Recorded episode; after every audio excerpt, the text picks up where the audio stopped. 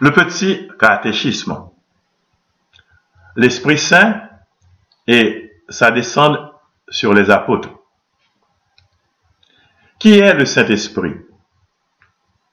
Le Saint-Esprit est la troisième personne de la Sainte Trinité. De qui procède le Saint-Esprit? Le Saint-Esprit procède du Père et du Fils. Le Saint-Esprit est-il égal au Père et au Fils? Oui. Le Saint-Esprit est égal au Père et au Fils. Et il est Dieu comme le Père et le Fils, puisqu'il possède les mêmes perfections infinies. Quel jour le Saint-Esprit descendit-il sur les apôtres? Le Saint-Esprit descendit sur les apôtres le dimanche de la Pentecôte, dix jours après l'ascension de Jésus-Christ. Sous quelle forme le Saint-Esprit descendit-il sur les apôtres? Le Saint-Esprit descendit sur les apôtres sous forme de langue de feu. Par qui le Saint-Esprit fut-il envoyé? Aux apôtres.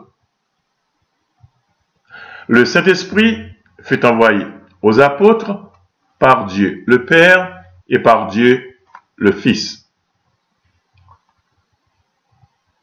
Pourquoi le Saint-Esprit fut-il envoyé aux apôtres? Le Saint-Esprit fut envoyé aux apôtres pour les éclairer, les fortifier, les mettre en état de prêcher l'Évangile et de sanctifier l'Église. Le Saint-Esprit demeurera-t-il toujours avec l'Église? Le Saint-Esprit demeurera toujours avec l'Église pour la conduire dans le chemin de la sainteté et de la vérité. Le Saint-Esprit ne se communique-t-il pas aussi à nous? Oui. Le Saint-Esprit se communique aussi à chacun de nous par la grâce dont nous avons besoin et principalement dans le sacrement de confirmation.